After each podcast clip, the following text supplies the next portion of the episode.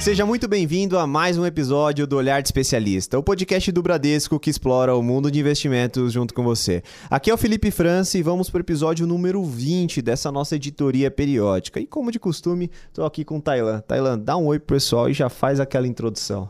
Fala pessoal, Tailan Oliveira aqui. E é o seguinte, pegar, hoje eu estou inspirado. Hoje eu estou inspirado para a gente tratar desse tema que gera bastante curiosidade quando a gente estuda economia. Tem alguns assuntos em economia que geram curiosidade, né? Por exemplo, criptomoedas, China também me gera uma certa curiosidade, né? Pesquisar sobre aquela região. E crises. Crises também é um assunto bem interessante. E é o seguinte, para refletir sobre o atual momento. É, e claro, o fechamento que aconteceu do Silicon Valley Bank, do Banco do Vale do Silício, que ficou, enfim, bastante marcado recentemente, o fechamento e a posterior aquisição da instituição. Também aconteceu a aquisição lá na Europa do Credit Suisse pelo UBS. E se em meio a tudo isso a gente pode dizer que estamos passando por uma crise. Se essa é a palavra mais adequada, essa é uma palavra meio forte, né? PH crise. Quando a gente pensa nisso, a gente pensa logo, por exemplo, em 2008. Dá um se a gente na espinha, consegue... né? Pois é, exatamente. Se a gente consegue fazer algum contraponto entre 2008 e o que a gente está passando hoje, e claro, como que isso impacta aqui no Brasil. Então tem muito pano para manga para a gente conversar hoje, Sim. muita história, muita coisa para a gente passar por dentro de até fatos que marcaram o mercado financeiro ao longo dessa trajetória. E para isso a gente tem dois convidados aqui muito especializados, dois economistas, né? Então mais um episódio aqui que a gente vai ter quatro economistas na bancada justamente para discutir sobre isso. O primeiro convidado ele é mestre em economia, tem mais de 30 anos no mercado financeiro, sendo que durante muitos deles respondeu como economista-chefe para o Brasil no JP Morgan, além de ter passado por por outras instituições de renome. Fábio Akira, economista-chefe e sócio da Blue Line Asset, seja muito bem-vindo ao nosso episódio. Obrigado, muito obrigado pelo convite. É um prazer, uma honra participar desse podcast aqui no Bradesco, com o Marcelo e com todos vocês. Muito obrigado. A gente que agradece, Akira. Eu falei muito aqui do seu currículo, mas o que, que você gosta de fazer nos tempos vagos, hein? Olha, eu, do ponto de vista de esportes, eu, eu, eu, adoro arte marcial. Eu faço Muay Thai há mais de oito anos, sou, sou, graduado, tudo. Mas é, hora livre, para desestressar mesmo, eu, como bom descendente de japonês, eu gosto de pescaria. Caramba, eu gosto de pescar. que legal. Exatamente.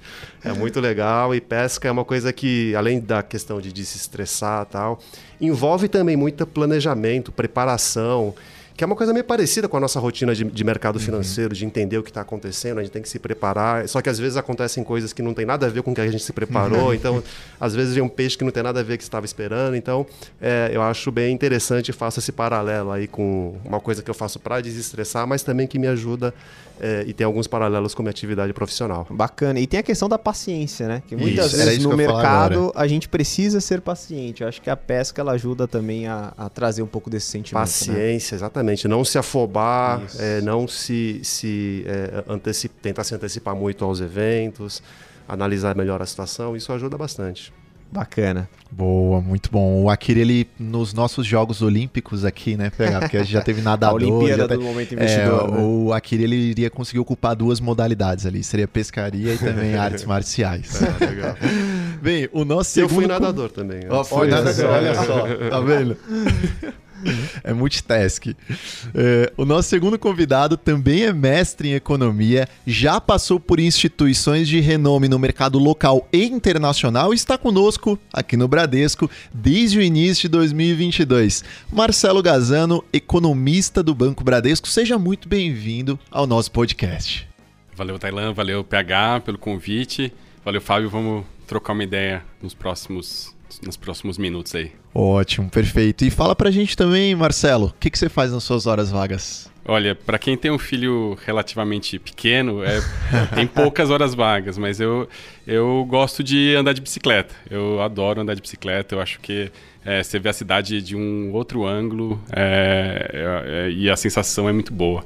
É, então eu, eu, curto muito bike. Então boa, é bike. Olha lá, PH. Oh, mais um esporte aqui para entrar, né? Pessoal, muito enfim, O pessoal gosta muito de esporte, né? Não é, minha, não é muito minha praia. É a sua, inclusive, também, né? Você que é artilheiro de futebol. Ah, não. Isso não precisa colocar aqui, né? Vamos, vamos passar pro que realmente vai dar muita discussão aqui. Vai lá. Vindo então para nossa pauta, né? Hoje a gente tem muito assunto para tratar. A capa do episódio eu já brinquei outras vezes que já traz muito daquilo que a gente vai discutir. E para dar esse primeiro passo, a gente tem que falar do momento recente. Então a gente teve ali, no, mais especificamente no final de semana do dia 12 de março, o anúncio da falência de um dos principais bancos regionais lá dos Estados Estados Unidos. E depois disso, a gente começou a ter uma grande preocupação com relação ao mercado financeiro como um todo. Primeiro, eu queria que vocês colocassem para a gente um pouquinho o que, que aconteceu com o SVB naquele fatídico, naquela fatídica sexta-feira que desencadeou toda essa preocupação. Né? Qual foi o motivo da gente ter aquela questão da falência do Banco Americano? É, eu acho que especificamente do, do SVB foi uma confluência de, de, de alguns fatores. Né? Uh, primeiro, uh, tinha uma perda não contabilizada da carteira de títulos públicos americanos que o SVB carregava. Né? E aí, com isso, é, é, a, a, alta de juros nos Estados Unidos fez com que esses títulos se desvalorizassem e a forma de contabilização disso não estava muito, talvez, transparente é, no, no, no, nos livros do, do SVB. Só que, paralelamente a isso, era uma instituição que tinha uma concentração muito grande de depósitos e depósitos não garantidos pelo FGC americano. Uhum. Né? Então tinha uma vulnerabilidade de saques é, nesse, nessa, nessa instituição. É, então acho que e além disso, aí para a indústria como um todo, não só para o SVB, a alta de juros fez com que é, os depósitos, de maneira geral, da indústria migrassem mais para os é, fundos mútuos, para os fundos DIs lá é, uhum. dos, dos Estados Unidos. Então você tem três fatores mais técnicos, né, específicos do SVB. E aí, em um determinado momento, ele sempre tem um, aquele, aquele gatilho, né? aquilo que faz a, a corrida bancária acontecer. O SVB precisou levantar capital, fez isso de uma maneira meio atabalhoada, levantou um certo pânico no mercado e teve uma corrida bancária, um saque generalizado dos depósitos e inviabilizou é, o banco. Acho que, assim, grosso modo, é isso que aconteceu. Então, tinham características específicas do banco, do, do SVB, que precipitaram esse, esse, essa quebra, né? essa grande dificuldade. Né? E eu acho que o grande problema, e é o tema nosso aqui de discussão, se isso vai se transformar, se virou uma crise generalizada ou não, é que mercado bancário, né, mercado financeiro é muito lastreado em confiança, em uhum. sentimento. Né? E eu acho que é isso que aconteceu. Naquele fim de semana, por mais que as autoridades americanas tenham agido rápido, você alastrou um clima de desconfiança e assim, tanto o mercado financeiro, né, os investidores profissionais, quanto os poupadores americanos, meio que sentem cheiro de sangue e vão especular contra a próxima, o que eles acham que vai ser a próxima vítima. Então tem esse, tem esse risco de alastramento para outras instituições. É, o controle de expectativas, eu acho que é a grande dificuldade dentro do mercado financeiro, e isso vale para todas as entidades, né? Então, desde um anúncio de decisão de taxa de juros por qualquer banco central até efetivamente como que você controla, por exemplo, o anúncio de um aumento de capital, que igual você colocou muito bem, o SVB na sexta-feira, né, ali no dia 10 de março, fez o anúncio de que ia precisar fazer um, um aumento de capital, dado o momento macroeconômico que a economia americana estava vivendo, e isso já gerou todo esse alarde, né, dentro do mercado e naturalmente gerou a corrida bancária, que nada mais é para o nosso ouvinte entender, né, Tailan? Nada mais é do que todo mundo que tem conta corrente lá pedindo resgate com medo da solvência do, da instituição. Isso faz com que ela tenha que vender ali o que ela tem como passivo para honrar esses resgates e quando foi vender, aí vem o cenário macroeconômico, porque o, a taxa de juros nos Estados Unidos ela saiu de 0 para 5% no intervalo de mais ou menos um ano e meio, e isso naturalmente gerou uma marcação, quando a gente olha para os títulos que o SVB tinha sobre custódia, negativa. Lembrando que lá nos Estados Unidos a taxa de os títulos são sempre pré-fixados, então você compra o título com uma taxa pré-fixada desde que você carregue até o vencimento. Se você precisa vender antes, você tem a marcação a mercado, que naturalmente acabou prejudicando bastante. E em meio a tudo isso, vem justamente uma questão importante, Fábio, você já colocou aqui na sua explicação inicial, né? se isso tem possibilidade ou não de se alastrar para o mercado como um todo. Então, antes até mesmo da gente dar esse passo, vamos voltar um pouquinho para a história e relembrar de 2008. Né? Quais são as principais diferenças ou semelhanças que a gente tem com o que aconteceu ali em 2008 para o que a gente está observando agora? Eu vou deixar para o Fábio que tem lugar de fala aí, que ele começou, ele estava no JP na, na, época. Pois é, eu acho que tem. Eu, eu posso dizer que eu senti na pele a diferença, né? Porque eu, eu era economista-chefe do, do, do, JP Morgan, né? Estava no olho do furacão. Né, é, da crise financeira que teve, teve a origem nos Estados Unidos, né, mas ela se alastrou globalmente. Né, e acho que isso é um, é um dos fatores que diferencia bem é, a amplitude da crise, a importância da crise de 2008 com, com o que está acontecendo agora. Agora dá para dizer que é uma crise, mas ela é muito mais restrita. Eu acho que tem dois aspectos bem diferentes né, da crise de 2008 e, e dessa uh, crise uh, que foi uh, que surgiu agora. A primeira é qual é o ativo problema? Qual é o ativo que desencadeou o problema?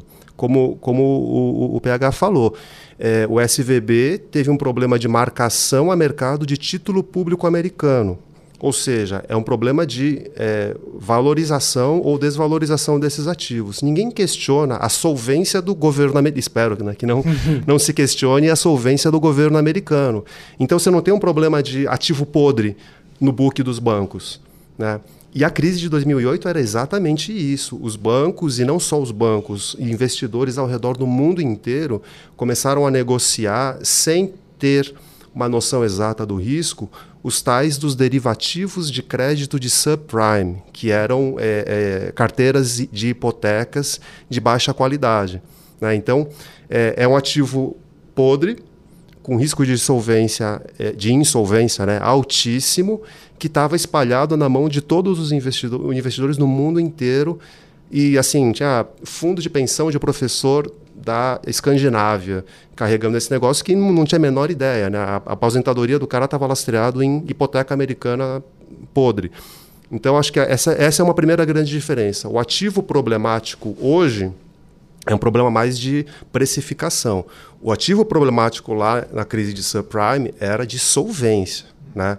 E o segundo ponto, que eu acho que é bem diferente, exatamente por ser lastreado num ativo totalmente líquido, negociável, é, a transparência no monitoramento de risco é total. A gente sabe os, os, é, é, os detentores de título público americano, assim, é, do menor ao mais, ao mais parrudo. Né? Inclusive, vários bancos centrais no mundo inteiro detêm títulos públicos americanos. Né? Então, está tudo muito mapeado, o que, que aonde está quem tem que marcar mercado, quem que não tem, marcar, tem que marcar mercado. É muito é, transparente. Então, visibilidade é tudo para o mercado financeiro, né? saber onde estão é, os riscos. Né? E lá na crise de 2008, ninguém sabia. As pessoas foram descobrindo na medida que, que os dominós iam caindo. Né? Então, essa, essa falta de visibilidade da crise de 2008 fez com que houvesse um congelamento global de todas as linhas de, de, de financiamento internacionais, né? a ponto de, aqui no Brasil mesmo, sei lá, exportador de minério não tivesse linha de curto prazo para exportar commodity, imagina. Isso é uma coisa impensável. Então, acho que assim tem a, a, amplitude, a magnitude e as consequências da crise de 2008 foram incomparáveis assim com é, o que a gente está vendo, o que a gente está vendo agora. É só reforçando esse ponto do, do Fábio, era um emaranhado que você envelopava de um jeito, mas você nem sabia o que tinha ali dentro. Né? Então ninguém conseguia nem precificar. E depois, né, começou, eu não quero nada disso, né? Então, aqui a gente sabe o que é uma treasury, né? É, o título Tesouro Americano. Né? A, gente, a gente tem real noção de quanto vale ou não. É, ali você não tinha... Virou, um, virou um, um, uma bola que ninguém sabia que, que, era aquilo, né? Então, é, isso dificultou, dificultou muito é, é, e, e, ajudou a, é, a, a essa desconfiança nesses papéis. É, eu acho que um outro ponto também que a gente pode trazer por conta desse, eu gostei muito disso que o Fábio colocou, né, de qual que é a raiz do problema, né, o que está gerando toda essa discussão.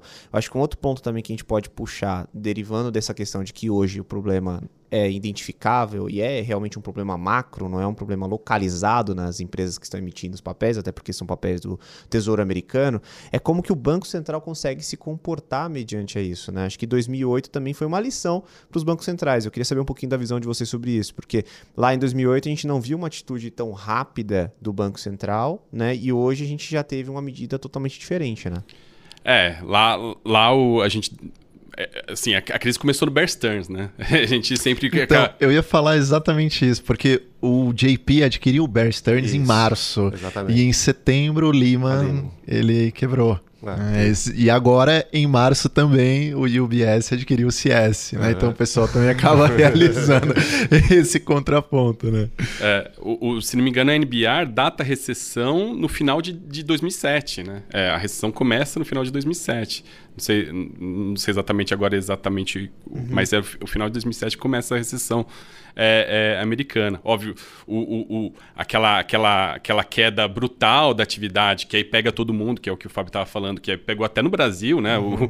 O, como ele falou, o exportador de, de minério sofreu, é, é, não tinha crédito para esse cara, é, mas é, ela, ela começa antes, né? Então, e depois vem, a gente tem o problema do Bear, depois a, a, a Lehman quebra, né? É, aqui a gente falou assim, putz, é, eu preciso agir rápido porque eu acho que eu sei o que, que acontece quando a gente, é, a, a, gente deixa uma instituição financeira quebrar e não faz nada. Né? Acho que tinha um pouco daquele um, um medo do moral hazard. É, você. É, lá, eu acho que assim. Lá, quando chegou a crise lá de 2008, tem um, um você estava meio que no auge do liberalismo econômico, uhum. laissez-faire. Uhum e ah, se quebrar tem que deixar o mercado agir, o mercado funciona sozinho, ele, se autocorrige. Não teve nada, não, não aconteceu uhum. isso, porque é, talvez o liberalismo em excesso tenha, na verdade, gerado outras distorções, que foi esse espalhamento de risco sem ninguém saber o que risco que estava tomando, né? que era, era o caso do subprime. E aí a primeira reação naquele momento foi: ah, deixa quebrar, o mercado se ajusta, quem tiver mal das pernas vai quebrar mesmo. Só que eu acho que o que não se antecipou é que o ataque especulativo ou a desconfiança que se tem, que se cria no mercado financeiro, faz com que mesmo instituições que tenham finanças mais saudáveis, sustentáveis, se tornem insustentáveis. Né? Então, acho que o, a, a, bolha, o ataque especulativo, o círculo vicioso faz isso, faz com que instituições que deveriam persistir e, e ter finanças saudáveis quebrem. Né? acho que, e aquilo foi um ensinamento para a forma como as autoridades agiram dessa vez. Então, acho que agora foi muito rápido e muito pontual, exatamente para evitar que uma crise eventualmente mais localizada tivesse vítimas mais espalhadas. É, e, e, assim, a gente tem que lembrar também que isso não significa que a gente ainda não tenha alguns problemas nos bancos médios americanos, né? É, é, é, aparentemente a gente tem, né? Olhando os balanços, parece que alguns bancos é, pequenos e médios dos Estados Unidos têm, têm, têm, têm problemas, é, que essa foi essa gestão de ativos e passivos, né? É, a gente comprou, a gente, os bancos, esses bancos compraram os títulos de tesouro americano com a taxa baixa e todo mundo está sofrendo e está é, sofrendo é, essa marcação a mercado do aumento é, da, das taxas de juros que faz com que o preço do título caia. E aí tem que lembrar que aí tem um problema de regulação do Fed, eu acho, que é que os testes de estresse foram feitos com umas taxas muito baixas. Né? É, os testes foram feitos com taxas de 3%, e a gente está com 5%. Né? É, não ter imaginado que ela poderia chegar em 5%, eu acho que foi um pouco ingenuidade. É, não estou falando que eu sabia que ia, mas teste de estresse é teste de estresse, não é, não é pouca coisa, né? Uhum. Então... E, e, eu acho que o que aconteceu foi, eu até mencionei, né? A crise de 2008 gerou ensinamentos para a situação atual.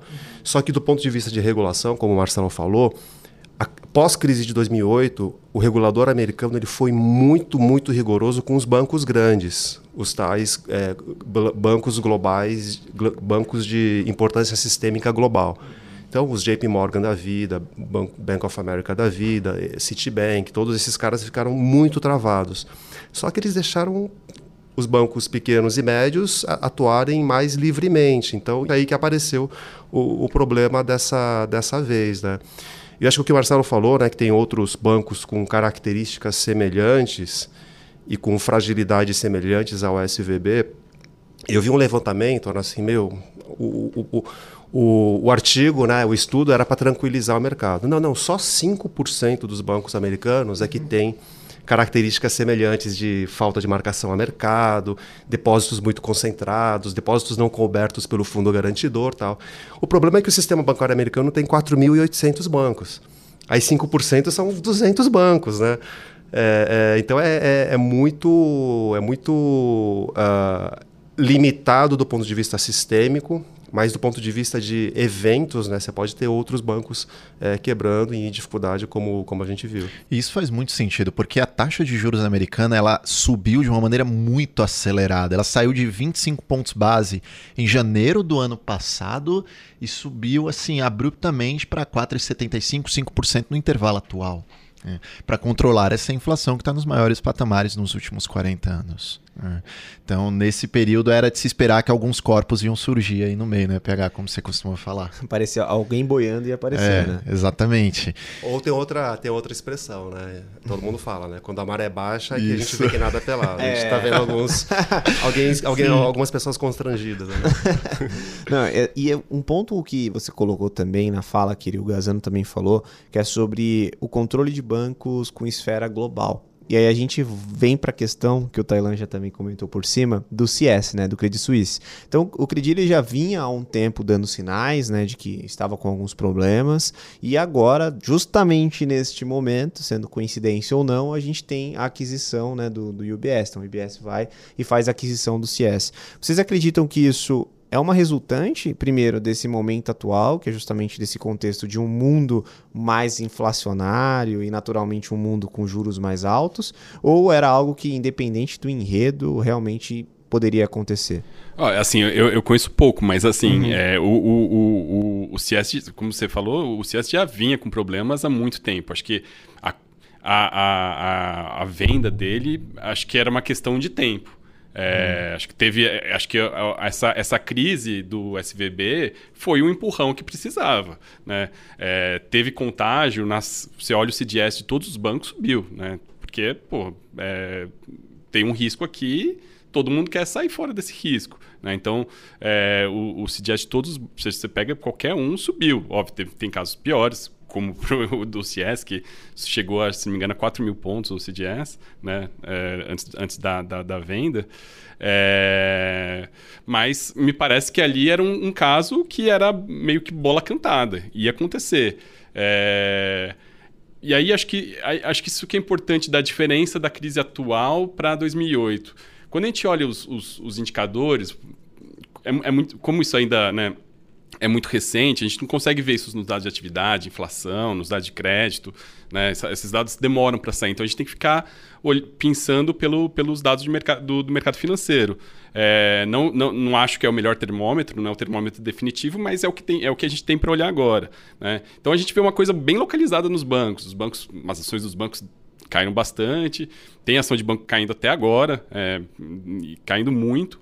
É, mas quando a gente olha o S&P como um todo, né, a bolsa americana, não, não sofreu tanto assim. É, você olha as, as bolsas no, no, mundo, também não, não tem essa, esse, esse, banho de sangue que a gente viu, que a gente tá, que tem na, na concentrado no mercado bancário. Nasdaq está subindo 17% esse ano.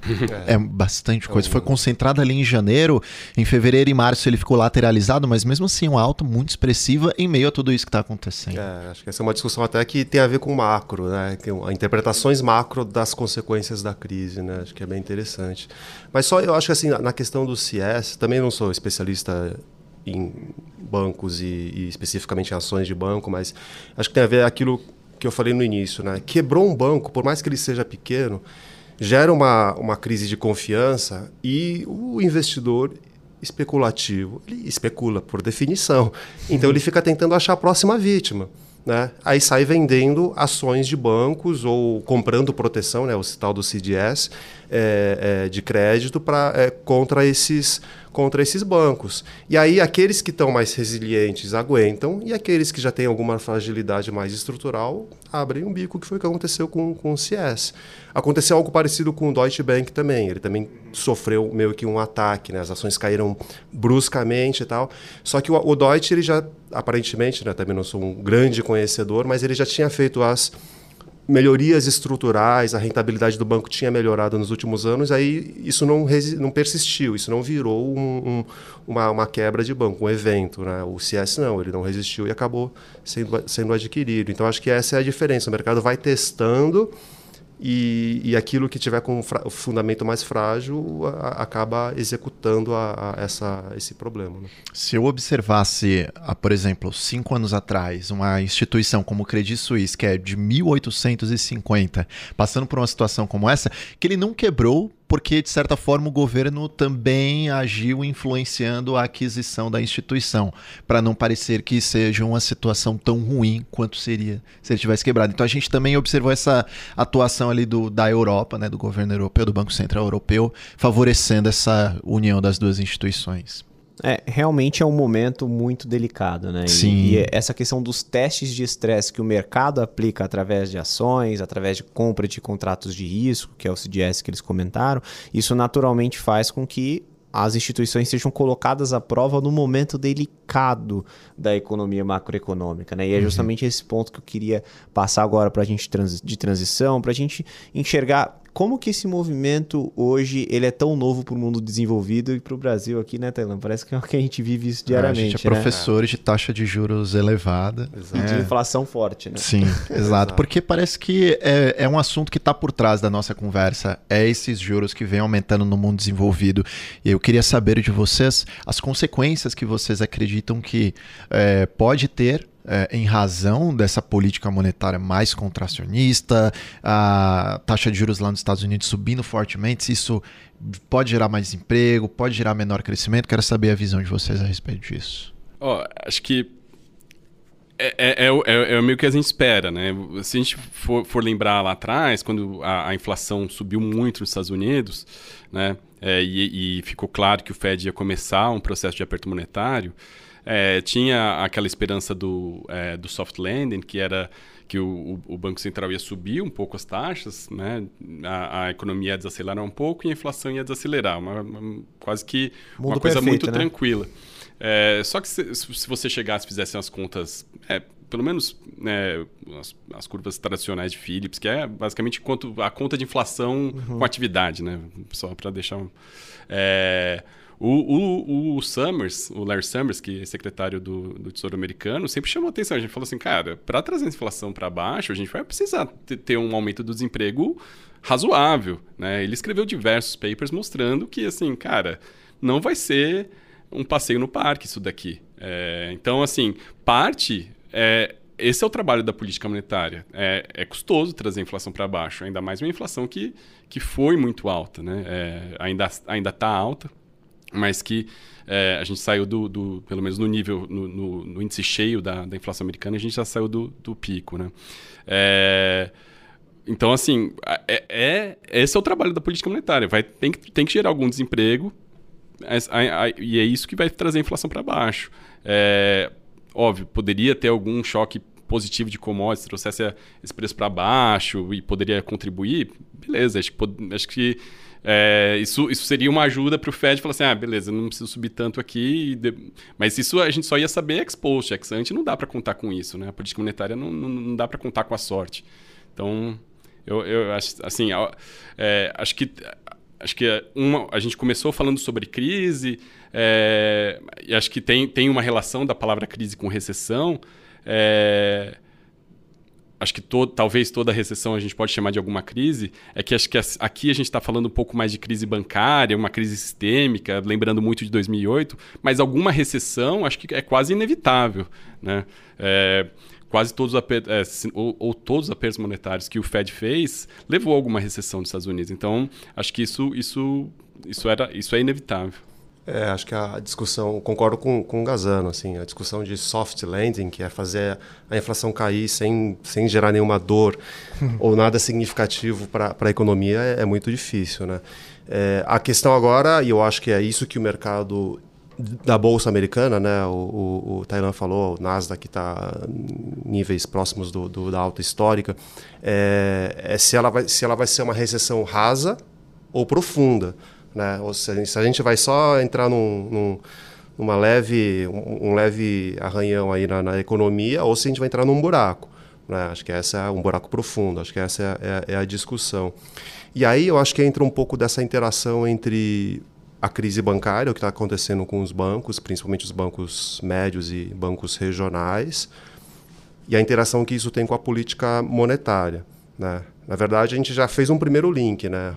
Uma parte das perdas causadas, é, que apareceram nos bancos é, pequenos, no SVB especificamente, foi um reflexo da alta, da alta de juros. Né? Então, não era a intenção do Fed quebrar banco, mas uhum. foi uma consequência não, não, não intencional, mas, mas foi uma, uma consequência. E aí, é, só que isso é, levou à quebra por motivos específicos também, de, de, de regulação frouxa, de é, é, uma gestão um pouco temerária aí desses, desses bancos especificamente. É, Parece que isso não vai gerar um colapso no, no, no sistema, mas algum impacto no, uh, na economia, no ciclo de crédito dos Estados Unidos, isso vai ter. Porque, embora esses bancos não tenham uma participação do ponto de vista de importância sistêmica tão grande quanto os grandes bancos americanos, é, eu vi um levantamento, os bancos regionais e, e médios é, dos Estados Unidos, eles correspondem a 50% do crédito total da economia e a mais de 70% do crédito é, para o setor habitacional. Né? Então, a, não necessariamente a quebra, mas a contração, retração desses bancos vai ter uma interação com a atividade econômica. E eu acho que o, o Fed, né, o Banco Central Americano, reconheceu isso na última decisão, no qual ele continuou subindo os juros, né, aumentou 0,25 a taxa de juros americana, mas na, na hora de explicar para a imprensa a decisão, ele falou: olha, mas eu, eu, eu reconheço que essa crise bancária não vai provocar um colapso, mas ela vai ajudar o Banco Central nessa desaceleração da economia. Então, a crise pode fazer com que a taxa não suba tanto. Né? E eu acho que é, é nessa esperança, talvez, que o mercado de ações é, esteja subindo. Né? A, a, esperança de que ó, é um evento ruim, negativo para o setor bancário, mas se isso impedir o Fed de aumentar muito os juros, pode ser bom para todo o restante da economia ou, ou, ou setores que dependem é, é, da trajetória de taxa de juros. Né? Acho que isso explica esse contraponto aí, essa, esse paradoxo entre crise bancária e bolsa no high histórico. Uhum. Nós falamos aqui das razões para isso estar acontecendo e o Akira já tocou aqui um pouco também das consequências. E como o próprio Gazano disse, é, ser banqueiro central não é fácil, né? é bem difícil. É, ele tem realmente que está entre a cruz e a espada, você aumenta a taxa de juros, mas sabe que vai, por consequência, ter uma redução na atividade econômica. O banqueiro central ele não fala isso, mas a gente sabe que também tem uma espiral de preços em alta, ninguém quer isso. É o imposto, no final de contas, né? O tal do imposto inflacionário. Eu queria saber, aqui o Akira já até tocou um ponto, é, um pouco sobre isso. Então, essa crise, essa suposta crise que nós estamos vivenciando, pode fazer com que os banqueiros centrais eles coloquem um pouco mais o pé no freio nessa questão de, olha, vamos subir a taxa de juros mais para controlar a inflação. Eles acabam também observando esse aspecto. Pode ser que eles coloquem um pouquinho o pé no freio, né? É, eu acho que o, o, o que os principais bancos centrais é, do mundo inteiro, do, do mundo e do mundo desenvolvido e aqui nos mercados emergentes também estão falando é a minha preocupação primordial é a inflação. E o meu mandato é trazer a inflação para a meta. Uh, eu posso endereçar, tratar e responder a problemas específicos de liquidez bancária com instrumentos específicos. Mas o meu mandato é uh, trazer a inflação da meta, na meta. Só que mesmo que eu use um remédio separado né, para tratar do problema do SVB, por exemplo, é, não significa que o SVB não vai ter interação com a política monetária lá na frente. Né? Então é, é uma, é uma arte que você falou, ele tem que separar os instrumentos, mas ele tem que considerar todos os efeitos. Né? Fazendo um paralelo, assim, me veio na cabeça agora do corpo humano. Né? Você pode ter um corte no pé e você ter uma gripe forte. São dois problemas não correlacionados. Né? E você vai tratar um com um metiolate lá e o outro você vai tomar uma, tomar uma, uma, sei lá, um antigripal. Sim. Só que os dois podem interagir se a gripe agravar, sei lá, o problema de infecção, etc. Então, você trata de maneira diferente com remédios separados, mas não significa que os dois problemas não podem um interagir com o outro. Né? Acho que é um pouco isso assim que o, que o desafio dos bancos centrais é, é, se encontra. Né? Tratar problemas diferentes com remédios diferentes, mas compreender que eles podem interagir e, e, e, um afetar o outro. Que analogia, né? Não, se vira nos 30, foi na hora ali, né? E agora que... eu vou pegar essa inspiração aqui para trazer uma analogia para cá. Pensando até nisso que a gente está conversando agora, a gente falou muito de alguns termos que não são familiarizados né, para as pessoas, né? Por exemplo, política monetária, aperto monetário. Isso nada mais é, pessoal, que o problema central é a inflação, que é o aumento de preços que vocês sentem no dia a dia, na hora que vocês vão no supermercado, na hora que vocês vão olhar o preço dos carros zeros aqui no Brasil, quando a gente vai observar toda essa evolução dos preços, isso é inflação atingindo a economia. Para controlar essa inflação, para fazer com que ela desacelere, o, os governos eles utilizam medidas para contrair a quantidade de moeda em circulação ou seja, diminuir a quantidade de dinheiro que está circulando na economia. A principal arma para fazer esse processo é justamente a taxa de juros. Então, quando a gente fala política monetária, é justamente você, por exemplo, aumentar a taxa de juros, você com isso tira a quantidade de dinheiro de circulação e controla esse aumento de preços. Quando a gente fala tirar a quantidade de dinheiro de circulação, tem alguns efeitos colaterais. Um deles, por exemplo, é você atrair recursos para os títulos públicos, porque as taxas estão elevadas, e o mais colateral é a questão do desemprego que a gente comentou agora, porque você você desacelera a atividade.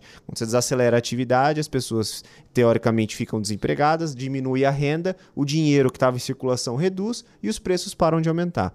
Então, um pouco dessa medida que está tá sendo feita hoje no mundo inteiro. Só qual que é o ponto, né, Tailan? Isso é um remédio também, até pegando um gancho no que a Kira colocou. E a dosagem desse remédio é que é o grande problema. Uhum. Né? A gente geralmente acerta o diagnóstico, mas quando a gente vai colocar a, a, a dose do remédio em prática, os erros podem aparecer. Um exemplo para o outro lado foi pós-pandemia. Então a gente acertou o diagnóstico que era uma atividade desacelerando, a renda no mundo inteiro parou de circular porque tudo fechou. Então o que, que os bancos centrais fizeram? Preciso colocar dinheiro para circular. E aí vieram todos os ajustes de fiscais que foram feitos naquele momento. O dinheiro aumentou a circulação, só que a dosagem foi maior do que deveria. Por isso que a gente viu como resposta, o efeito colateral dessa maior dosagem, a inflação. E agora a gente está fazendo o contrário. Está dando o remédio de novo para tentar desacelerar essa inflação e aí a gente está vendo todos esses movimentos acontecendo. Sim, sim. E a gente observa de fora, a gente vê o Banco Central Americano subindo taxa de juros. Porém, no balanço recente deles, já está demonstrando que eles estão colocando dinheiro novamente no sistema em resposta a essa possível crise que está acontecendo. Eu acho que aí vou pegar o gancho de volta, né, do remédio. Pegando o gancho do remédio, você falou o remédio e tem alguns efeitos colaterais uhum. não desejados. Só que quando o problema principal, a doença é muito grave, muito premente, você foca no remédio e deixa o efeito colateral para depois.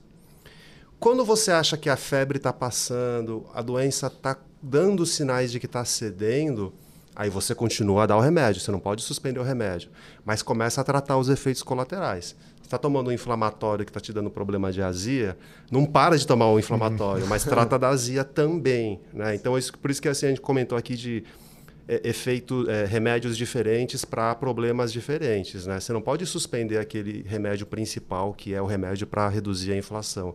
Mas você pode dar, tentar tratar alguns efeitos colaterais, como quebra de um banco. Uhum. É, é, não é um efeito colateral tão suave assim, mas, mas são, são coisas que você tem que tratar com remédios é, diferentes e não suspender o uso do principal remédio, que é o que trata do principal problema, que é o problema da inflação. É, e, e, aí acho que é, é, é, bem o problema da política monetária mesmo, né? A, gente, a política monetária é feita com, com base em variáveis que não são observadas, né? É, tem lá tudo como a gente calcula o juro neutro, como a gente calcula o produto potencial, né? Que não são nada triviais, é, várias críticas a como, a como qualquer métrica sobre isso. É, e aí o Banco Central tem que saber, é isso, dar a dose do remédio, ver a resposta da economia, dar a dose, ver a resposta da economia. Né? É, a gente só vai saber de fato onde está o juro neutro depois, é, pô, quando a inflação começar a cair, a atividade começar a cair, é, provavelmente estava alguma coisa abaixo de onde eu coloquei a, a taxa de juros, né? É, óbvio, a gente tem alguma noção de onde ela está, por isso que, é, é, por isso que o, é, se a gente for lembrar de como foi esse ciclo de aperto monetário, ela começa muito rápido, porque obviamente a taxa de juros neutra não estava perto do zero, né? É, a gente começa muito rápido para chegar mais ou menos perto de algum consenso onde era essa taxa neutra. E depois que chegou, talvez onde a gente acha que está perto, deixa eu dar uma desacelerada no ritmo para eu ver se, se eu não vou. Eu também não quero dar um, uma overdose de remédio é, para a pessoa e a cara morre de overdose. Né? Então, é por isso que é, tem essa arte da política monetária de como que eu vou fazendo esse, esse, esse, esse ajuste de, de, de política monetária. Uhum. É como dizem, qualquer remédio em excesso pode se tornar um veneno. Então a gente tem que prezar pelo equilíbrio. E parece que essa nossa conversa, até o momento, ela foi bastante focada em Europa e Estados Unidos. E o mundo emergente, você de maneira macro, vocês acreditam que ele ganha a atratividade em meio a tudo isso que está acontecendo? É, polêmico, assim, não é, não é, não é, não é, tão, não é tão simples. Sim, tem suas peculiaridades. É, né, muito, porque eu, eu, acho que hoje em dia é, é difícil definir o que, quem é emergente, quem é desenvolvido, quem que está blindado, quem que não está. A crise bancária, por exemplo, está boiando o corpo lá no uhum. hemisfério norte, não no hemisfério sul, né? Os dois foram no, um, em cada, um em cada continente, mas os dois lá no, no mundo desenvolvido. É, e os emergentes, como a gente acho que pincelou um pouco aqui, estão é, mais acostumados, principalmente nós latinos, né, a lidar com um problema central do mundo, que é o problema de inflação. Então, por exemplo, esse, essa, essa, esse problema de marcação a mercado dos títulos públicos no sistema bancário americano, né, que não estavam é, é, colocando o preço correto lá do título público porque o juro subiu. Isso no Brasil é impensável. Todo, toda instituição financeira, bancária, das maiores até as menores, é, o Banco Central fica lá, as, as regras de contabilização são muito, muito rigorosas nesse sentido. Tem título público, é, se você não provar por A mais B que você vai carregar esse título até o seu vencimento, você tem que é, é, marcar, né? ou seja, colocar o preço correto da taxa de juros que está que tá vigente. Né? Então, esse tipo de, de é, adaptação ou de regulação mais adaptada a um cenário de oscilação de taxa de juros faz com que os emergentes, principalmente os emergentes que têm mais é, experiência com inflação alta, meio que passem ao largo disso, desse problema de crise bancária. A gente está meio fora do radar. Uhum tem outros problemas, tem outras peculiaridades aqui, mas parece que o mercado meio que falou: olha, é, quem é que tem juro alto aí que aguenta bem o tranco da inflação? Ah, essas moedas aqui, mesmo que seja de um país emergente, eu vou, eu vou comprar. Né? Eu acho que isso faz com que até a performance do câmbio aqui no Brasil, da taxa de câmbio no Brasil, seja relativamente, né, no curto prazo, muito bem comportada né, para tudo o que aconteceu. O que difere totalmente do que aconteceu na crise de 2008, que, como eu falei, do nada é, tem um problema no mercado financeiro supostamente só no mercado americano e aí congela a linha de crédito para a exportadora brasileira né? então o contágio lá foi muito maior e a vulnerabilidade nossa era maior também uhum. é, os países emergentes eles conseguem pilotar melhor esse, esse carro em meio à inflação elevada em meio à taxa de juros enfim a gente é mais experiente nisso de fato e até olhando para outros emergentes, né, Fábio, que, que, você também faz cobertura, e até o Gazano quiser comentar um pouco também, sobre, por exemplo, Chile, Colômbia, é, México, são países que também conseguem passar bem né, por esse momento. É, acho que esses são, você tem alguns exemplos aí de países latinos, né, latinos, emergentes, uhum. que, que agiram e foram bastante é, rigorosos também no controle da inflação, né? Chile, México, Brasil e Colômbia também, né? uhum. né? É, todos esses países elevaram suas taxas de juros para dois dígitos. Né? O México está com 11,25, Colômbia, é, Chile está com 11,25, acabou de anunciar, a Colômbia também está com próximo de acima de 12. É, ninguém está com 13,75, como está no Brasil, mas são, é, é, uma outra e história. E um juro real a 7. Mas certamente 8. é um juro parrudo, um juro atrativo do ponto de vista de, de fluxo de capitais, o que gera um colchão muito grande é, para esses para essas moedas, né, para esses países, um fluxo de capital que garante uma certa estabilidade para essas moedas. Eu acho que tem um outro componente que no contexto atual ajuda esses países é, latinos, né, os que eu citei, aí mais Chile, Colômbia e, e, Brasil, é a retomada da China, né, a reaceleração no crescimento da China. Né. Os países da Ásia acho que estão meio também é fora desse contexto de crise é, bancária, espera-se, né? E a China está num processo de reaceleração, de políticas é, que estimulam o crescimento. E, e, aí isso gera mais demanda por commodities agrícolas, metálicas, é, que são os produtos é, foco da exportação dos países da América Latina, né? principalmente Chile, Colômbia e, e, Brasil. Então, esse é um outro componente que ajuda esses países emergentes e latinos a ficarem um pouco blindados aí dessa, dessa crise. Uhum.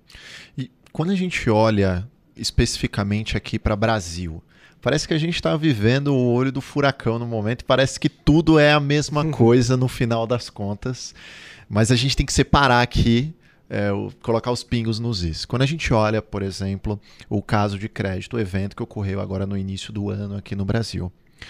Quando a pessoa observa de fora, aquela pessoa leiga que não é economista, que talvez não seja investidor, enfim, ele observa tudo ali acontecendo, a aquisição do SVB, é, a quebra do SVB, a aquisição do CS, agora tem esse caso de crédito, está tudo muito relacionado, a gente está passando por um período que não é bom, enfim, a gente está vivendo uma crise.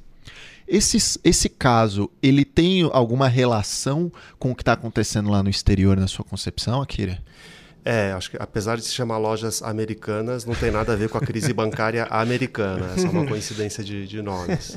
Não, eu acho que assim, tá, isso está bem, tá bem público e, e, notório, assim, todos uhum. os, uh, os estudos e análise, ela aponta para uma questão específica, né?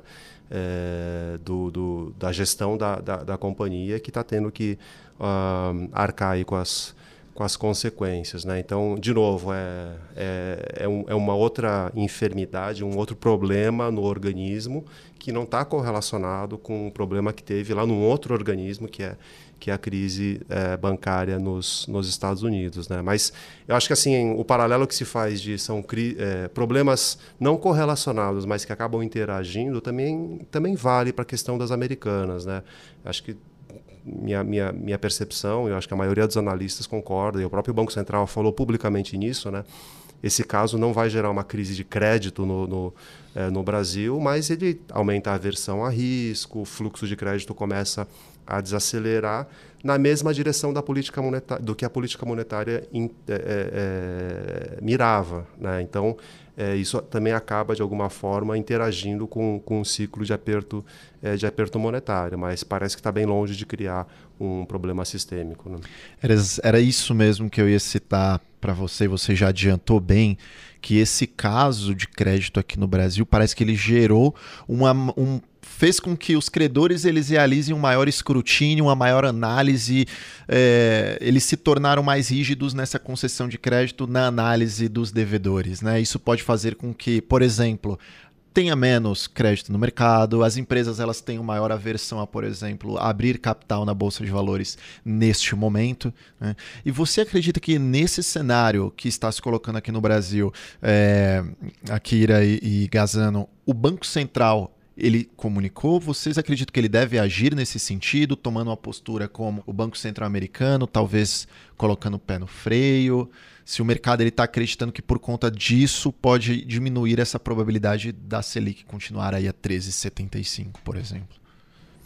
É, eu acho que assim, o próprio Roberto Campos e, e o Banco Central nos comunicados oficiais, né, uh, e o Roberto Campos, inclusive, no evento do Bradesco, né, é, mencionou que está monitorando é, o que acontece no, no, no mercado é, de crédito, entende que esse é um, é um problema localizado, talvez alguns nichos específicos do mercado de crédito estejam desacelerando um pouco mais, e se precisar atuar, vai atuar de novo com um remédio específico para eventuais problemas de liquidez, né?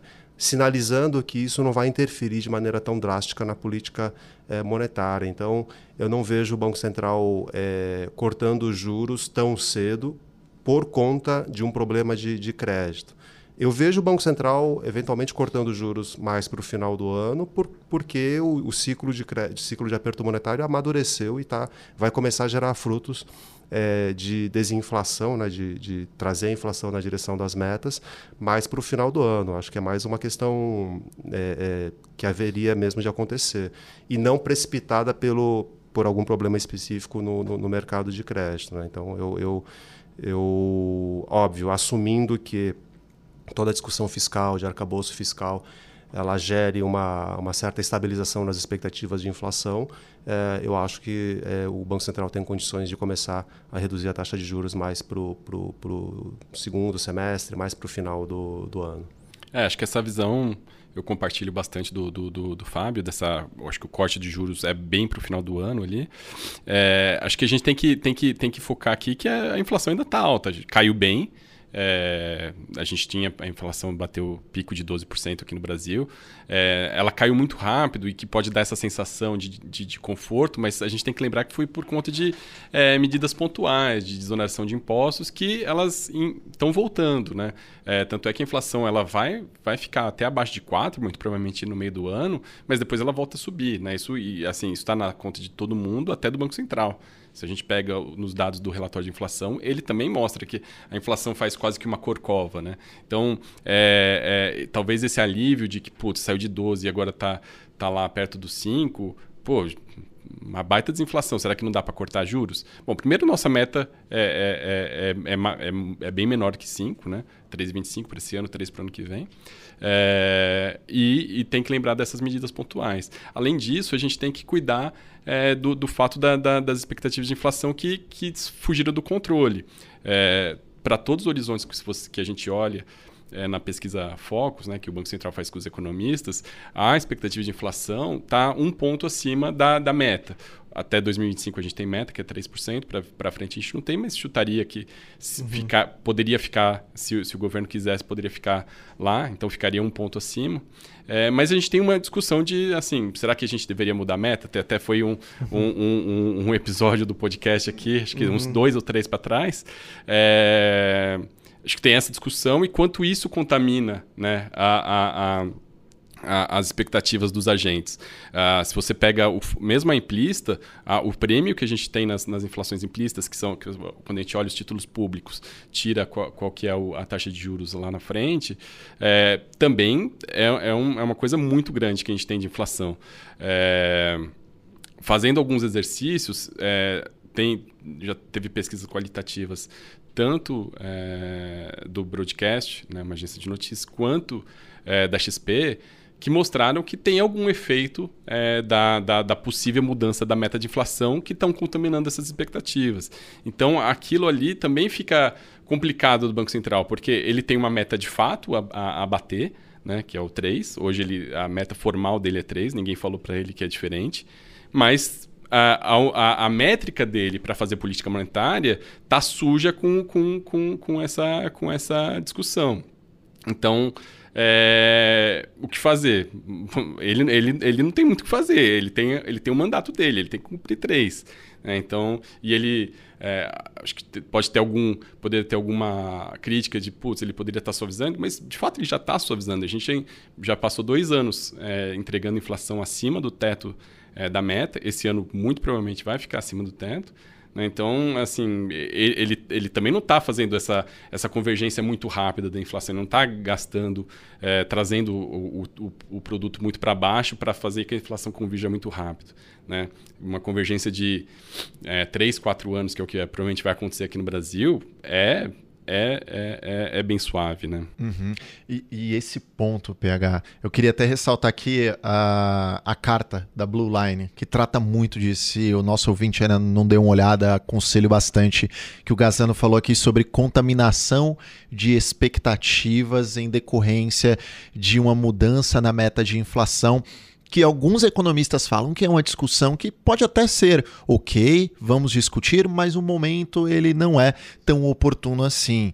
É, como que essa discussão, uma influência talvez do próprio governo, que envolve ali a independência do Banco Central, como que ela pode impactar na expectativa de inflação, Akira?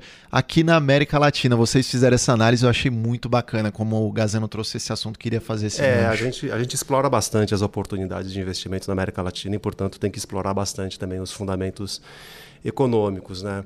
E é muito se associa é, a essa desancoragem de expectativas de inflação a troca de governo. Ah, é um governo mais de direita, mudou para um governo mais de esquerda, que é mais gastador, que tem menos disciplina fiscal e que isso vai gerar uma desancoragem da, da, das expectativas de inflação. Mas eu acho que isso, isso não, se sustenta, não se sustenta muito justamente quando a gente faz essa análise, né? olhando outros governos da América Latina que tão, são predominantemente de esquerda também, é, você tem vários governos de esquerda com expectativas de inflação controladas. Né? E a gente fez uma comparação justamente com, entre Brasil, Chile e Colômbia. Né? São três países que seguem modelos de regimes de meta de inflação, assim como no Brasil e que fazem pesquisas de expectativas de inflação muito semelhantes com, a, com, as que o, que o Brasil faz. O, o Gazano mencionou o Focus, liderado pelo Banco Central do Brasil. E, e, durante o ano de 2021, né, que teve aquele surto inflacionário global, né, todo mundo teve uma piora nas expectativas de inflação. Todos os países, né, meio que, inclusive os países desenvolvidos. Né. É, e também foi um período de troca de governo para governos de esquerda, né? o Gabriel Boric no, no, no Chile, Gustavo Petro na, na, na, Colômbia. E todos eles tiveram assim ruídos políticos. Né? O, lá no Chile, eles, eles a, a, a, tentaram fazer uma mudança, estão fazendo, na verdade, uma mudança constitucional, tipo uma constituinte, uma revisão constitucional que no começo foi meio atabalhoada, eles queriam mudar muita coisa ao mesmo tempo, gerou uma incerteza no mercado, as expectativas de inflação subiram. Né? O Gustavo Petro na Colômbia também. A primeira coisa que ele que falou que ia fazer quando entrou era mudar a composição do Supremo e, e, e tirar a uhum. autonomia do Banco Central, do Banco da República lá na, lá na Colômbia. As expectativas subiram. Só que nesses dois casos, é, uma maior transparência, uma maior. Uh, uh, a redução dos ruídos políticos gerou uma redução na contaminação das expectativas e as expectativas, no caso da Colômbia, pararam de se deteriorar até cair um pouquinho e no caso do Chile voltou para o nível da meta. A expectativa de inflação no Chile 3, 24 meses à frente, ela está em 3%, que é a meta do, do Banco Central do, do, do, Chile. Né? E aqui no Brasil não, a, a expectativa piorou, como o Gazano falou, e ela não, não caiu mais, né? porque ainda tem riscos remanescentes e ruídos de, de, de política e de política econômica. Então acho que isso mostra que não é só um viés ideológico do governo, que é um de esquerda, outro não era de, de, de esquerda, que fez com que a expectativa piorasse. É uma questão de ações de política econômica. Um outro governo de esquerda que eu acho que é um exemplo bem interessante é o do México, o López Obrador. É um governo, é um presidente bem de esquerda, ele é bem ativista do ponto de vista de intervenção estatal e intervenção governamental. A primeira coisa que ele fez quando assumiu foi é, abortar a construção de um, de, um, de um aeroporto novo na cidade do México. É, agora ele acabou de estatizar, reestatizar uma empresa de, de energia. Então ele, ele tem ações microeconômicas bem de esquerda, bem intervencionistas. Só que no macro ele deixa o Banco Central do México trabalhar livremente, de maneira super autônoma. E da parte fiscal, a relação dívida PIB no México é de 50%, a do Brasil é quase 80%. É, o México gera superávites primários recorrentes, o Brasil gera déficit de 2%, 1,5%, 2%. Né? Então, o que eu quero colocar é o seguinte: mesmo sendo um, um governo de esquerda, com políticas mais expansionistas ou políticas mais intervencionistas, né, que é, é de se esperar de um governo de esquerda, se você garante políticas macro estáveis, você tem tranquilidade para ser mais atuante nas outras políticas é, de esquerda. Né? O que eu estou querendo dizer é que a melhor forma de você implementar políticas de esquerda é ser austero na parte fiscal, é você gerar tranquilidade do lado, do lado macro. Né? Acho que é, talvez isso seja um ponto que o, o ministro Haddad esteja é, tentando implementar, né? alguma visibilidade no macro, no fiscal, para é, conseguir implementar as políticas sociais que é, o porque se a gente for lembrar, né, Fábio, a, a gente conseguiu passar de 2003 até 2010, a gente expandiu a política social. Né? Aquilo não, não né, por um certo período, é, a, a, nossa relação de vida PIB era relativamente controlada e, e, e, o que aconteceu foi as expectativas estavam é, é, no centro da meta. E até acho que é interessante fazer é, um exercício também que a gente fez, que é pega, pega o que o Banco Central fez, né? Então pega, pega a função de reação do Banco Central. E aí, em vez da meta de inflação, você fala assim, dado o que ele fez, vamos fazer a conta ao contrário e quanto que ele está mirando da meta, né? É, óbvio, tem várias, vários, vários, vários problemas, não problemas técnicos, mas vários cuidados técnicos ali. É, na, no período entre 2000 e do 11 e até 2014, a gente viu que o Banco Central, na verdade, já não estava mirando mais o 4,5, estava mirando mais alguma coisa perto do 6, 6,5. Hoje parece que ele está mirando alguma coisa perto da meta. Então, não parece que é assim, uh, o que, que o Banco Central está fazendo que o, as pessoas estão duvidando. Óbvio, pode ser que depois as pessoas passem a duvidar. Ah, pô, o cara vai. É, é, ele vai submeter a, a, ele vai sucumbir à pressão política e vai cortar os juros no momento que não deveria. Pode ser, pode, mas assim, visto de hoje, é, não há nada na ação do Banco Central que, que, que parece que não, que, que não seja condizente com um banqueiro mirando a meta. Né? Então, assim, parte, a, olhando o que ele fez, parece que está condizente com, com um cara que está tá querendo entregar uma inflação perto de 3.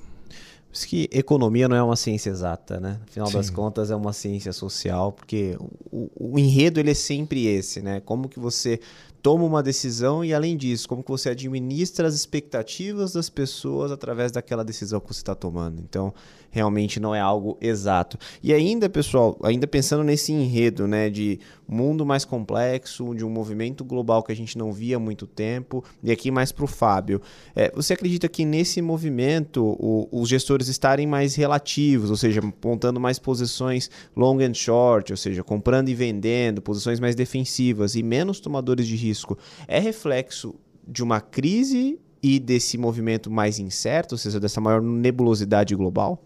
Ah, certamente é uma redução da visibilidade, né? Quando você está dirigindo um carro num cenário de neblina pesada na frente, a primeira coisa que você faz, tira o pé do acelerador. Segunda coisa que você faz, começa a pesar no freio. Se fechar muito tempo, você encosta o carro no, no, no acostamento. É um pouco parecido, né? Porque se o gestor é, ou o investidor profissional que faz essa análise diária e faz é, tenta traçar cenários e temas macroeconômicos que é, te ajudam a delinear seus investimentos, né? Se você começa a ter muita oscilação, muita volatilidade, né? No começo do ano achava-se que a inflação estava sob controle, o juro dos Estados Unidos ia começar a cair muito rápido e as bolsas iam explodir. Aí, assim, em fevereiro já mudou de discurso e, não, na verdade, a inflação está muito resistente, o juro vai ter que subir mais, vai ter que reacelerar o ritmo de aperto monetário nos Estados Unidos e as bolsas despencam. E criptomoeda e todos os ativos de risco despencam. Só que aí chega março, tem um evento de crise bancária e esse evento, ao invés de deprimir ainda mais as bolsas, ele levanta as bolsas porque o, o Fed não vai precisar subir juros. Então, acho que essa oscilação muito grande dos temas macro essa volatilidade, isso gera, obviamente, volatilidade muito grande dos, dos ativos, isso tira a tendência dos, dos ativos, faz com que todos os gestores, a maioria dos gestores, é, é, reduza posições, reduza é, o seu, a quantidade de risco que você está carregando e faça posições mais relativas, né? mais é, com proteções. Né? Se você tem uma posição sei lá, achando que a política monetária dos Estados Unidos, uma coisa que a gente na Blue Line acredita, né? Ela ainda vai uh, continuar implementando pelo menos mais uma ou duas altas uh, de taxa de juros, né? Então a taxa de juros no curto prazo ainda vai subir um pouquinho mais e ela vai demorar um pouco mais para cair. Então você aposta na alta de juros no curto prazo, só que se a gente estiver errado e o país entrar numa recessão muito rápida e a crise bancária for muito mais grave do que a gente imagina, a gente tem que ter uma proteção. Então a gente aposta na queda de juros em prazos mais longos, de dois anos, por exemplo. Então você aposta no, na alta no curto e na queda no longo. Então esse tipo de posição relativa, né? de, de uma posição com proteção. Se você está certo que esses juros, lá no começo do ciclo monetário dos Estados Unidos, está com um juro próximo de zero, ah, eu acho que ele vai pelo menos para quatro. Você faz as apostas direcionais e, e não quer saber, para o juro para cima. Né? Então, acho que esse é o momento de realmente mais cautela, de proteção, de posições que você tem maior convicção, mas sempre com alguma proteção, algum hedge, né? alguma é, é, uma forma de você se se precaver de um cenário adverso ao que você está pensando. Né? Então, acho que é isso que, que acontece com os investidores agora. Excelente, uma explicação raiz macro aqui, né, Tela? Sim, uma explicação bem completa, bem concisa. Gostei bastante. Gostei demais e nada melhor do que depois de uma explicação de uma aula dessa, a gente passar para um quadro que eu gosto que você anuncie, né? Claro, com certeza. E agora a gente tem até um barulho de elevador por aqui, é... sabia? Então prepara aí, Nando. Seguinte, agora nós vamos ao nosso elevator speech. Olha lá. Eu sei que você colocou o barulho por aí. Agora prepara, aperta o andar 150, que ainda vem um papo aí pela frente. Exatamente. E já para começar esse papo, a pergunta que muitos dizem que é mais difícil do que tudo isso que a gente falou agora, né? Se vocês não fossem economistas, o que vocês seriam? Ah, eu queria ser jogador de futebol. eu era goleiro. Não era ruim, não. É, mas não sei se daria certo, mas, mas queria ser jogador, sim. Olha, em meio de alguns times do Brasil aí, depois a gente tem uma conversa dessa, eu tenho certeza que seria titular, viu? Mas você chegou a tentar, Gazano?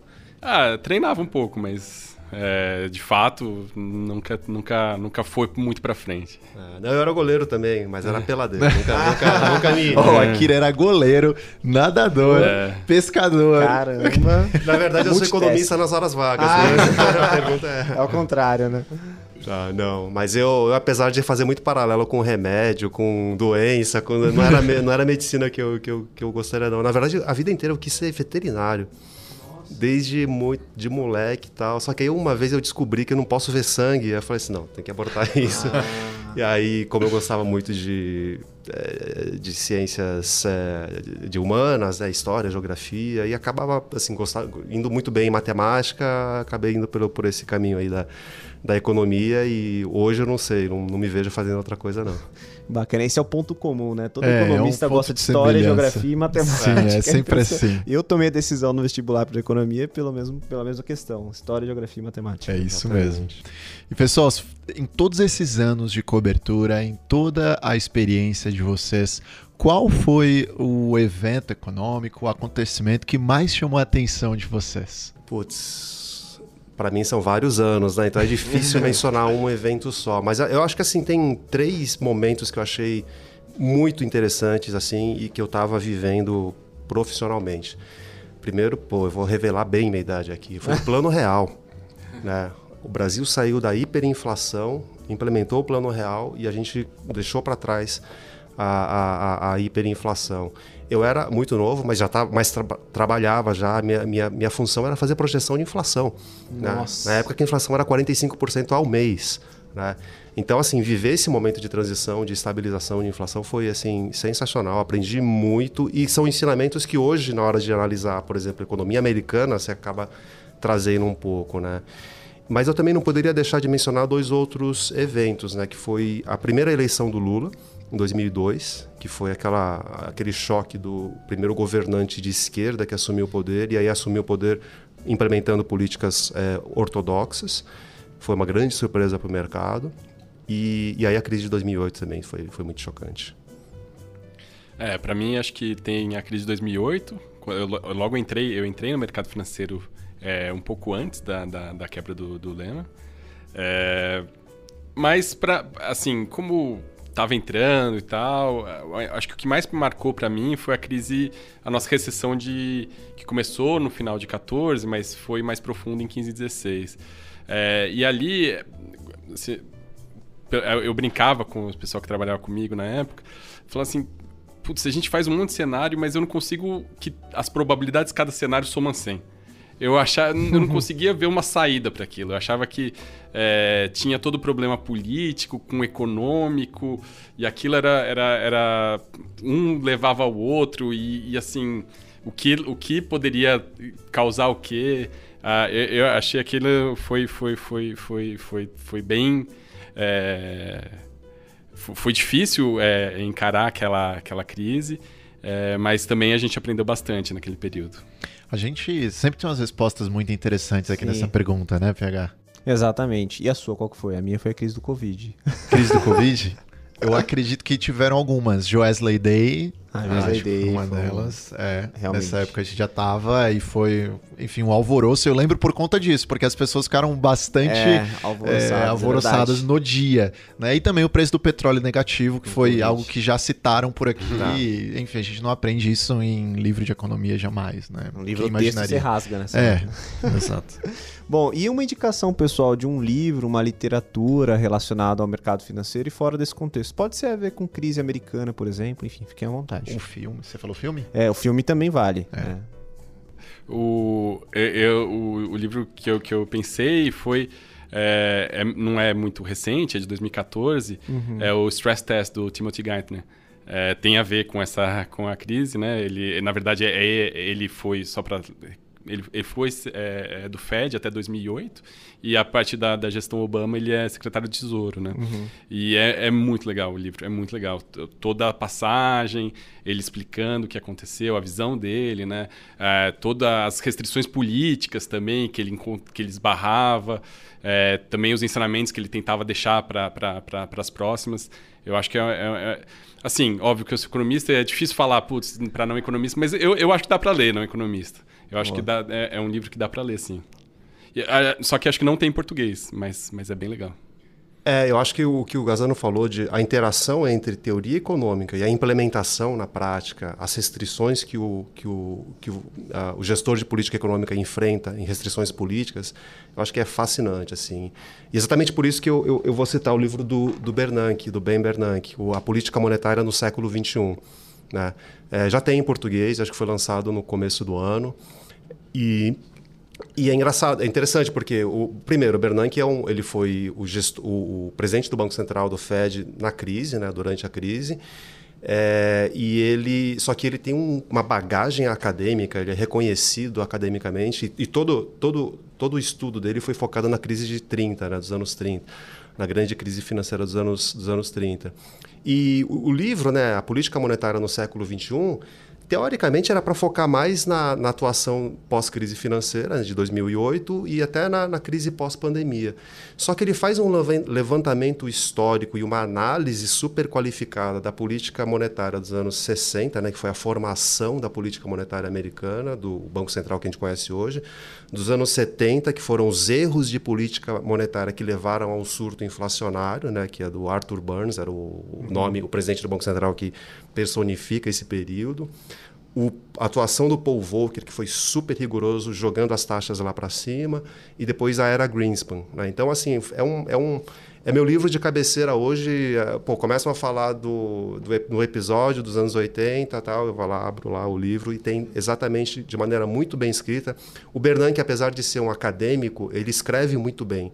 Então, eu acho que dá para dá também, quem não é muito muito versado em temas técnicos e econômicos acompanhar o que o está sendo escrito lá. Muito bom.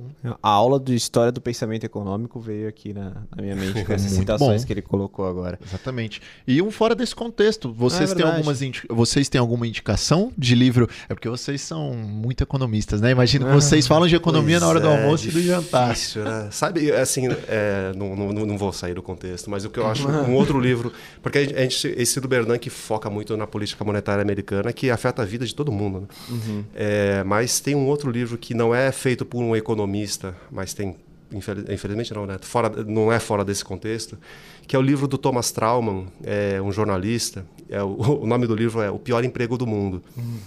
que é um estudo uma, através de entrevistas, de apurações é, da experiência de diversos, diversos, ministros da Fazenda, né? Desde ah. o Fernando, do Fernando Henrique, Delfim Neto, é, Maílson da Nóbrega. Então pega as agruras, as dificuldades da atuação do ministro da Fazenda, é, seja no governo militar, seja no governo de esquerda, seja no governo em hiperinflação, seja implementando um, um programa de estabilização.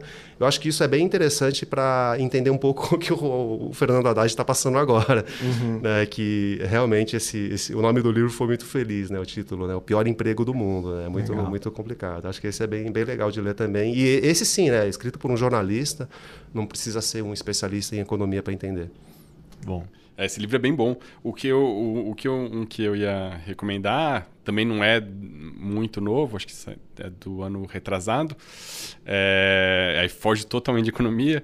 É o livro do Dave Grohl, é, que é ele é o vocalista do Foo Fighters hoje, né, de uma banda de rock. Uhum. É, só que ele é ex-baterista do Nirvana. É ex-baterista do Nirvana. Ele, é, assim, eu acho ele muito bom em várias coisas que ele faz. Ele produz filme, faz muita coisa é, e escreveu esse livro. E o livro é um contador de história, é, tem a versão em português também, né? E, e para quem já foi a algum show ou, ou, ouviu alguma entrevista, vê que ele é um contador de história. Ele conta muito bem a história. E o livro é. Você ouve ele falando. Se você já ouviu ele falando, você, você ouve, porque é bem o jeito dele. Que aí uma história já encaixa na outra, que traz o link para outra. É, é muito legal, vale, vale a pena. Ele tem uma história fascinante mesmo. Né? Do ponto de vista artístico, do ponto de vista de ativismo, ele é Sim. é sensacional. Eu adoro também. Boas dicas aqui, hein, Tela? Sim, exatamente. E somente para fechar, antes de passar aos nossos, é, aos nossos participantes para encerrarmos, essa, a gente conversou muito hoje sobre as pessoas estarem preparadas é, para o que está acontecendo, preparadas para o imprevisto, né? E eu tinha lido a respeito e trata dessa parte de psicologia financeira que a gente tem que estar preparado para um mundo que vai ter mais imprevistos do que a gente imagina. Né? É muito essa questão do stress test que o próprio Gazano recomendou aqui o livro e também uma forma de nós tentarmos no, nos precavermos de situações indesejadas em meio a tudo isso que nós estamos vivenciando. Excelente. Bom, e agora a gente caminha realmente para o encerramento. Quero agradecer muito aqui a participação do Fábio Akira, a participação do Marcelo Gazano. Foi um episódio excelente. Para mim, a hora voou. Sou economista, sou suspeito para falar, então espero que todos vocês também tenham gostado. Fiquem à vontade também para colocar uma palavra final para o nosso ouvinte. Eu só queria agradecer a oportunidade de ter uma conversa tão, tão de alto nível aí com, com, com o Gazano, com vocês. É, a oportunidade de falar com é, os investidores do Bradesco é sempre muito, muito bom. Uma bela oportunidade. Agradeço muito. É, é isso aí. Muito obrigado pela, pelo convite. Acho que eu gostei da conversa. Foi bem boa. Obrigadão.